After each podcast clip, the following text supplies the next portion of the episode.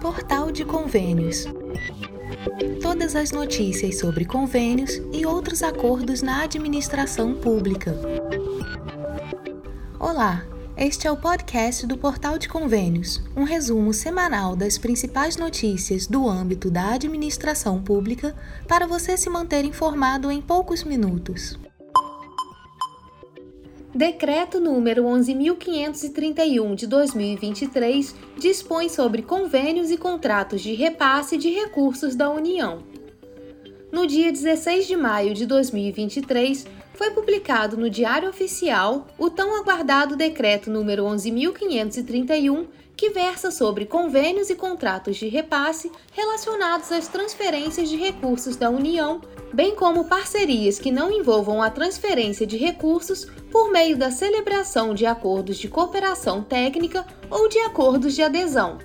Essa importante medida busca estabelecer diretrizes claras e transparentes para o estabelecimento dessas parcerias, garantindo a eficiência na utilização dos recursos públicos e fortalecendo a relação entre o governo federal, os estados, os municípios e as entidades privadas.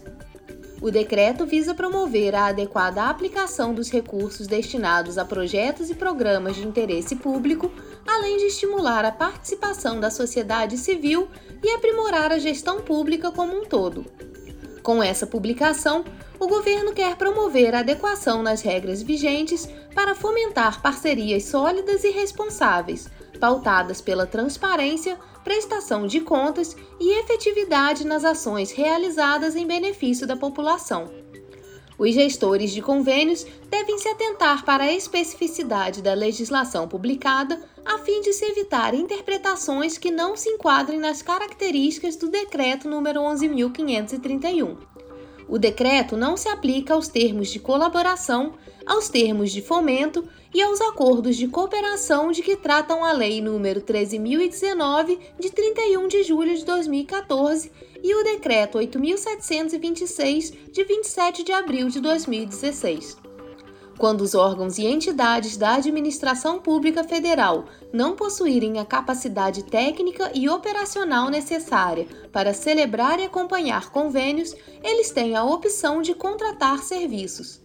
O decreto mantém a regulamentação e contratação de mão de obra técnica especializada, seja ela pública ou privada, caso a entidade não possua em seu quadro funcionário ou pessoal especializado para elaborar projetos e gerir convênios e contratos de repasse.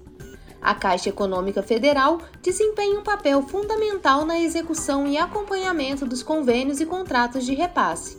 Como agente financeiro do governo federal, a Caixa atua como intermediária na transferência de recursos da União para os beneficiários finais, sejam eles estados, municípios ou entidades privadas. Além disso, a instituição realiza análise técnica e financeira dos projetos, verificando sua viabilidade e aderência às normas estabelecidas. A Caixa também realiza o acompanhamento e fiscalização da execução dos convênios, garantindo a correta aplicação dos recursos e o cumprimento dos objetivos estabelecidos. De acordo com o decreto, é proibida a celebração de convênios e contratos de repasse quando as partes envolvidas não possuírem a capacidade técnica e operacional necessária para sua devida execução e acompanhamento. Essa restrição tem como objetivo garantir a eficiência e a qualidade na aplicação dos recursos públicos, evitando situações em que as partes não estejam aptas a cumprir as responsabilidades estabelecidas nos acordos. A vedação busca assegurar que os convênios e contratos de repasse sejam celebrados apenas entre entidades que possuam os conhecimentos e recursos financeiros adequados para a realização dos projetos, garantindo assim o bom uso da verba e o alcance dos resultados esperados. Também fica vedada a celebração de convênios e de contratos de repasse com valores de repasse inferiores aos estabelecidos no artigo 10, que diz que serão celebrados convênios e contratos de repasse com os seguintes valores mínimos de repasse da União: 400 mil reais para execução de obras e 200 mil reais para demais objetos. Para conferir a íntegra do decreto número 11.531, acesse portalconvênios.com. Governo articula criação do Plano Nacional de Defesa Civil. O governo federal está articulando a criação de um Plano Nacional de Proteção e Defesa Civil, segundo informou na semana passada o ministro da Integração e do Desenvolvimento Regional, Valdez Góes, durante sessão solene na Câmara dos Deputados em homenagem aos trabalhadores da Defesa Civil. Segundo Góes, a ideia é que o plano seja uma ferramenta de prevenção e pesquisa. Política bem definida, um plano bem definido, nós temos as condições criadas para fortalecer bem o sistema. Quantos municípios neste momento estão vivendo desastres que não viviam, eventos que não viviam? Nós temos prospectado no Brasil, pelo Serviço Geológico do Brasil, que é ligado ao Ministério das Minas e Energias, são 4 milhões de pessoas vivendo em 14 mil pontos diferentes do Brasil em áreas de alto altíssimo risco. Crimes ambientais, como os ocorridos nos municípios mineiros de Mariana e Brumadinho, evidenciaram a importância de profissionais que atuam na gestão e recuperação de situações provocadas por desastres. A comandante-geral do Corpo de Bombeiros do Distrito Federal, Mônica Miranda, é a primeira mulher a ocupar o cargo em todo o país. Ela falou sobre a responsabilidade assumida por esses profissionais diante de situações de angústia e caos. Nas tramas intricadas dos riscos que afligem nossa sociedade, surgem verdadeiros heróis, cujas ações exemplares são dignas de nosso conhecimento e apreço. Faz-se justo destaque a nobreza de todos aqueles que, sob as insígnias de bombeiros e de mais profissionais, enfrentam as adversidades com valentia, provendo auxílio, proteção e esperança aos que padecem diante das intempéries. O coordenador da Frente Parlamentar de Gestão dos Riscos e Desastres e Cooperação Humanitária, deputado Gilson Daniel do Podemos do Espírito Santo, alertou para o fato de que enchentes, deslizamentos e incêndios florestais poderiam ter menos impacto se existisse uma cultura de prevenção no Brasil. Quantas vidas poderiam ter sido salvas? Quanto das nossas matas e rios poderiam estar preservados? Quanto de nossas cidades poderiam ser mais aprazíveis, inclusivas, se tivéssemos desenvolvimento. Não podemos seguir do mesmo caminho que nos trouxe até aqui. Já perdemos muito e continuaremos lamentando e contando perdas até que tenhamos, por parte dos governantes, das empresas e de toda a sociedade, um envolvimento genuíno e responsável no enfrentamento dessa questão.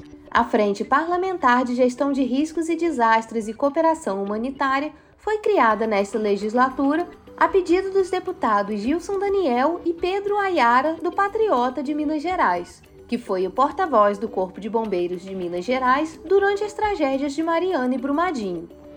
Gilson Daniel também apresentou o projeto de lei 920 de 2023, que destina parte das arrecadações de recursos financeiros do pagamento de multas por crimes e infrações ambientais do pagamento de compensações ambientais e dos advindos de acordos judiciais e extrajudiciais de reparação de danos socioambientais para o Fundo Nacional para Calamidades Públicas, Proteção e Defesa Civil, o FUNCAP. O deputado ressalta que ano após ano eventos climáticos transformam-se em verdadeiras tragédias em virtude do despreparo para a prevenção, mitigação e resposta a esses eventos. O parlamentar cita ainda dados do IBGE que apontam que 59% dos municípios brasileiros ainda não contam com instrumentos de gestão de risco para desastres naturais. Ele apontou que são aproximadamente 3.300 municípios sem qualquer instrumento para prevenção, preparação, resposta e recuperação para desastres naturais. INEP publica edital do Enseja 2023. O Instituto Nacional de Estudos e Pesquisas Educacionais Anísio Teixeira, o INEP, publicou na segunda-feira, 22 de maio, o edital do Exame Nacional para Certificação de Competências de Jovens e Adultos, o Enseja 2023. O INEP, ligado ao Ministério da Educação, é o responsável pela realização do exame, que é aplicado desde 2002 em colaboração com as secretarias estaduais e municipais de educação. A emissão do certificado e da declaração de proficiência é responsabilidade das secretarias de Educação e dos Institutos Federais de Educação, Ciência e Tecnologia que firmam termo de adesão ao INSEJA.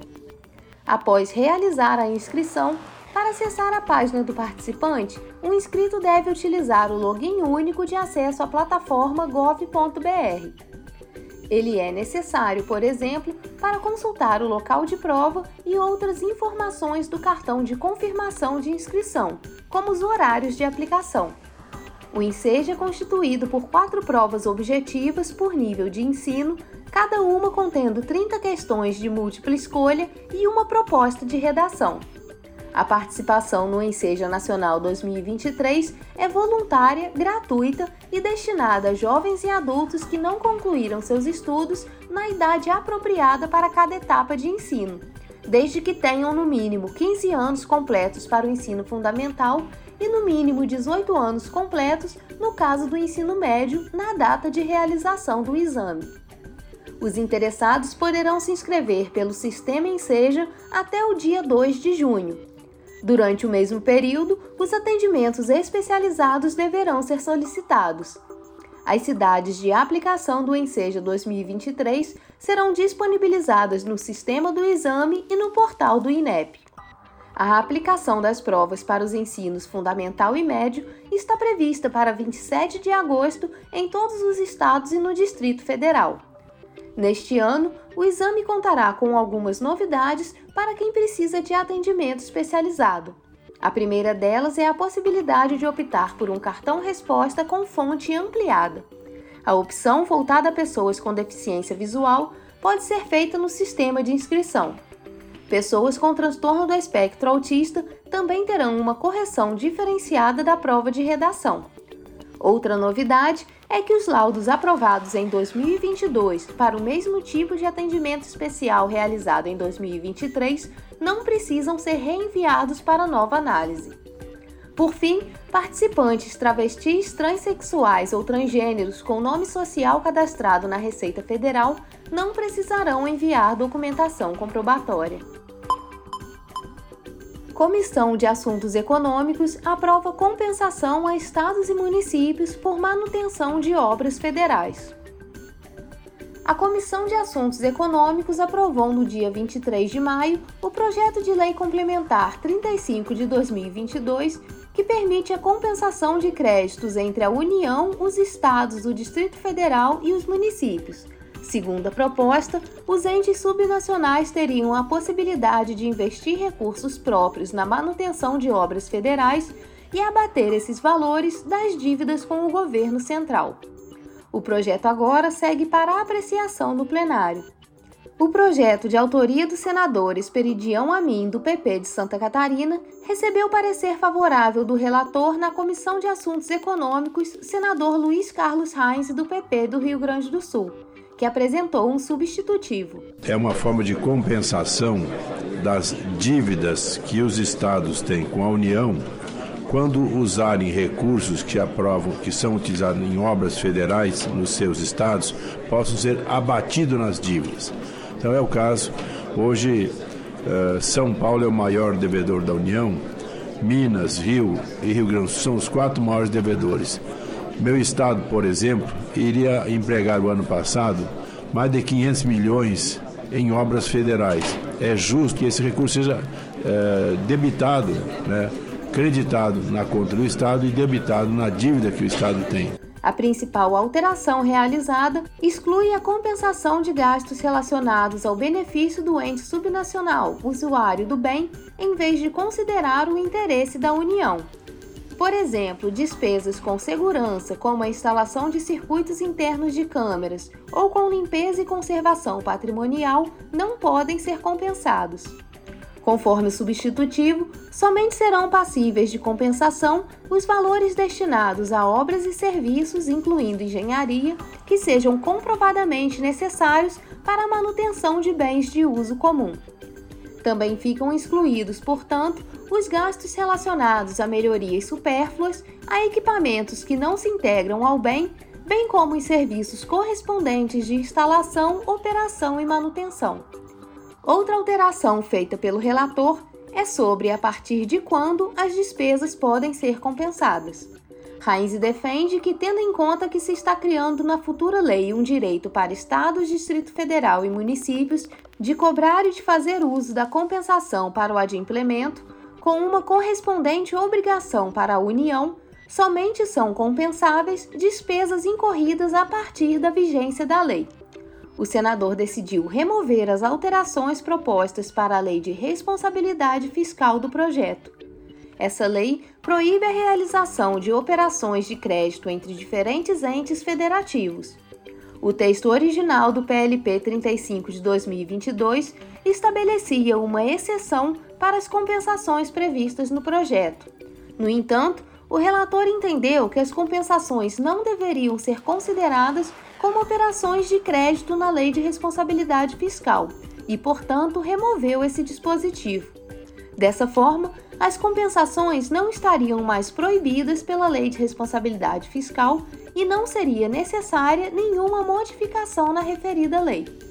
O relator propõe a conversão do PLP em um projeto de lei ordinária, uma vez que o substitutivo não modifica mais a Lei de Responsabilidade Fiscal. Heinz argumenta que não há diferença hierárquica entre um projeto de lei complementar e um projeto de lei. A única alteração está no quórum necessário para aprovar o projeto. Enquanto um PLP requer a aprovação por maioria absoluta no Senado e na Câmara dos Deputados, um PL exige maioria simples em ambas as casas. Governo Lula libera 1 bilhão de reais de emendas parlamentares. Em meio à votação do texto base do arcabouço fiscal, principal pauta da equipe econômica liderada pelo presidente Lula, o governo brasileiro anunciou o empenho de aproximadamente 1 bilhão e 100 milhões de reais, reservando esse valor para futuros pagamentos. Com esse novo aporte, o total empenhado em emendas parlamentares no decorrer deste ano chega a 2,9 bilhões de reais. Os dados foram obtidos do Siga Brasil, painel de execução de emendas vinculado ao Senado Federal, e foram atualizados na terça-feira, 23 de maio. Os recursos empenhados nessa semana se dividiram da seguinte forma: 800 milhões para deputados, 288,4 milhões para senadores e 700 mil reais para bancadas estaduais. Os recursos destinados às emendas parlamentares, tanto individuais quanto de bancada, são de caráter impositivo, ou seja, de execução obrigatória, onde o governo será obrigado a realizar os pagamentos ao longo do ano. A estratégia do governo tende a liberar tais emendas nos momentos em que busca fortalecer seu apoio no Congresso Nacional. Conforme estabelecido no Orçamento da União para o ano de 2023, está prevista uma alocação de 36,5 bilhões para as emendas parlamentares. Anualmente, cada senador tem o direito de indicar 59 milhões em emendas individuais enquanto cada deputado tem a prerrogativa de indicar 32 milhões. Diversos parlamentares, incluindo membros da base aliada do governo, têm expressado insatisfação em relação à demora do Poder Executivo em liberar os recursos necessários. Mesmo diante do empenho bilionário anunciado, deputados avaliam que o montante ainda é insuficiente. Para efeito de comparação, até maio de 2022, o governo liderado por Jair Bolsonaro já havia empenhado um total de 11,9 bilhões. No ano de 2020, entre janeiro e maio, o valor empenhado em emendas parlamentares alcançou 12,7 bilhões. No entanto, nos anos de 2021 e 2019, o valor acumulado em empenhos até maio foi consideravelmente mais baixo, totalizando respectivamente 111 milhões e 256 milhões. A maior parte dos empenhos nesses anos ocorreu a partir do mês de junho. Antes da votação do arcabouço fiscal, um parlamentar governista relatou que tem sido cobrado em sua base eleitoral devido à demora na chegada das emendas. Essa reclamação é assunto recorrente entre muitos legisladores neste ano. Além das emendas formais, há ainda outro tipo de alocação de recursos porém de forma não oficial. No ano passado, quando o Supremo Tribunal Federal declarou inconstitucionais as emendas de relator, conhecidas como orçamento secreto, cerca de 10 bilhões de reais foram redirecionados para despesas discricionárias do executivo. Embora esses recursos sejam de utilização a critério do governo federal, parlamentares têm exigido indicações desses valores como uma forma de garantir apoio no Congresso Nacional. Na prática, esses recursos são uma espécie de herança do orçamento secreto e têm se convertido em uma forma de emenda, porém com rastreamento ainda mais difícil. De acordo com especialistas, uma vez que esses recursos são classificados como despesas discricionárias, eles se mesclam com outras escolhas de gastos do executivo, todos identificados com a rúbrica RP2. Consequentemente, não é possível distingui-los das demais despesas no orçamento e o Siga Brasil, painel de execução de emendas vinculado ao Senado Federal, não consegue identificá-los. Portaria número 597 libera 7 bilhões de reais para pagamento do piso nacional da enfermagem. A portaria número 597 estabelece os critérios e parâmetros relacionados à transferência de recursos para a assistência financeira complementar da União destinados à ajuda orçamentária para que estados e municípios possam pagar o piso nacional dos profissionais de enfermagem o Ministério da Saúde estabeleceu como critérios básicos para a divisão dos recursos as questões socioeconômicas e demográficas, a fim de contemplar principalmente os municípios com menor poder aquisitivo. A enfermagem desempenha um papel essencial no sistema de saúde, dedicando-se ao cuidado e bem-estar dos pacientes. No entanto, apesar da importância dessa profissão, muitos profissionais enfrentam desafios como baixos salários e condições de trabalho inadequadas. Para abordar essas questões, o Piso Nacional da Enfermagem surge como uma iniciativa crucial para garantir uma remuneração justa e valorizar essa categoria profissional. O piso salarial estabelecido abrange enfermeiros, técnicos e auxiliares de enfermagem e é baseado em critérios como formação, experiência e carga horária a implementação do Piso Nacional da Enfermagem tem um impacto significativo na valorização da profissão e na melhoria das condições de trabalho dos enfermeiros, mas também afeta o planejamento de estados e municípios que tiveram que questionar a União sobre como seria feita essa implementação, tendo em vista que a folha de pagamento é a parte mais onerosa do orçamento. Assim, um salário mínimo estabelecido proporcionou segurança financeira aos profissionais, incentivando a qualificação e a permanência na área, mas trouxe desafios para gestores de saúde, tanto públicos como privados. Apesar do orçamento apertado, é inegável que a remuneração justa contribui para atrair novos talentos e reduzir a escassez de profissionais, um problema enfrentado por muitos serviços de saúde atualmente. A previsão é que sejam destinados mais de 7 bilhões de reais em recursos que serão distribuídos de acordo com a tabela no anexo 3 da portaria. De acordo com a publicação, o Fundo Nacional de Saúde realizará os repasses em nove parcelas, seguindo as autorizações e deliberações da Secretaria de Atenção Especializada Saúde sendo que os entes federados deverão efetuar o pagamento aos estabelecimentos de saúde que participam de forma complementar ao SUS após os 30 dias da acreditação dos recursos nas contas bancárias dos fundos de saúde dos estados, do Distrito Federal e dos municípios, de acordo com a relação que indica os valores de referência para repasse a entidades privadas sem fins lucrativos. Acesse portalconvênios.com e confira essa relação e a portaria completa.